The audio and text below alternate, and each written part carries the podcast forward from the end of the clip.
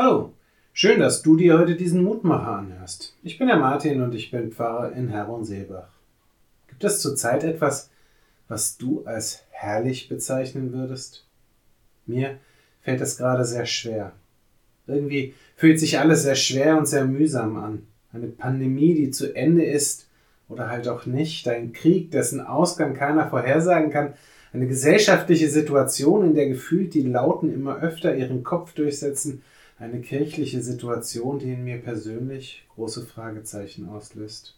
Wo soll das bitte schön alles hinführen? Was wartet in der Zukunft auf uns? Ich hätte gerne Antworten, aber mehr als die, die mir heute in der Losung begegnet, bekomme ich wohl nicht. Er wird herrlich werden bis an die Enden der Erde. Micha Kapitel 5 Vers 3. Wirklich befriedigend ist das jetzt auch nicht. Es ist eine Vertröstung, ein Blick in die Zukunft, die gefühlt aber gerade noch so weit entfernt liegt. Und doch begegnet mir in diesen Worten auch die Hoffnung, dass das, was ist, nicht alles einfach so bleiben wird, wie es war und wie es ist, sondern dass etwas Neues, etwas ganz Neues kommen wird. Die frühe Christenheit sah diese Ankündigung des Propheten Micha in Jesus Christus erfüllt, indem der mit Blick auf seinen eigenen Tod sagte, wenn das Weizenkorn nicht in die Erde fällt und stirbt, bleibt es allein. Wenn es aber stirbt, bringt es viel Frucht. Johannes 12, Vers 24.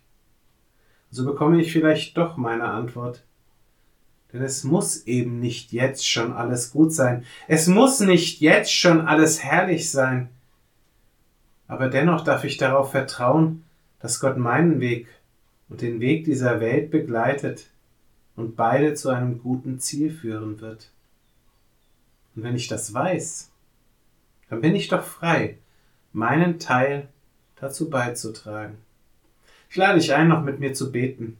Vater im Himmel, barmherziger Gott, Schöpfer des Himmels und der Erde, ich bin erschöpft und mutlos. Ich blicke in diese Welt und nehme so viele Zusammenhänge wahr, die mich verzweifeln lassen.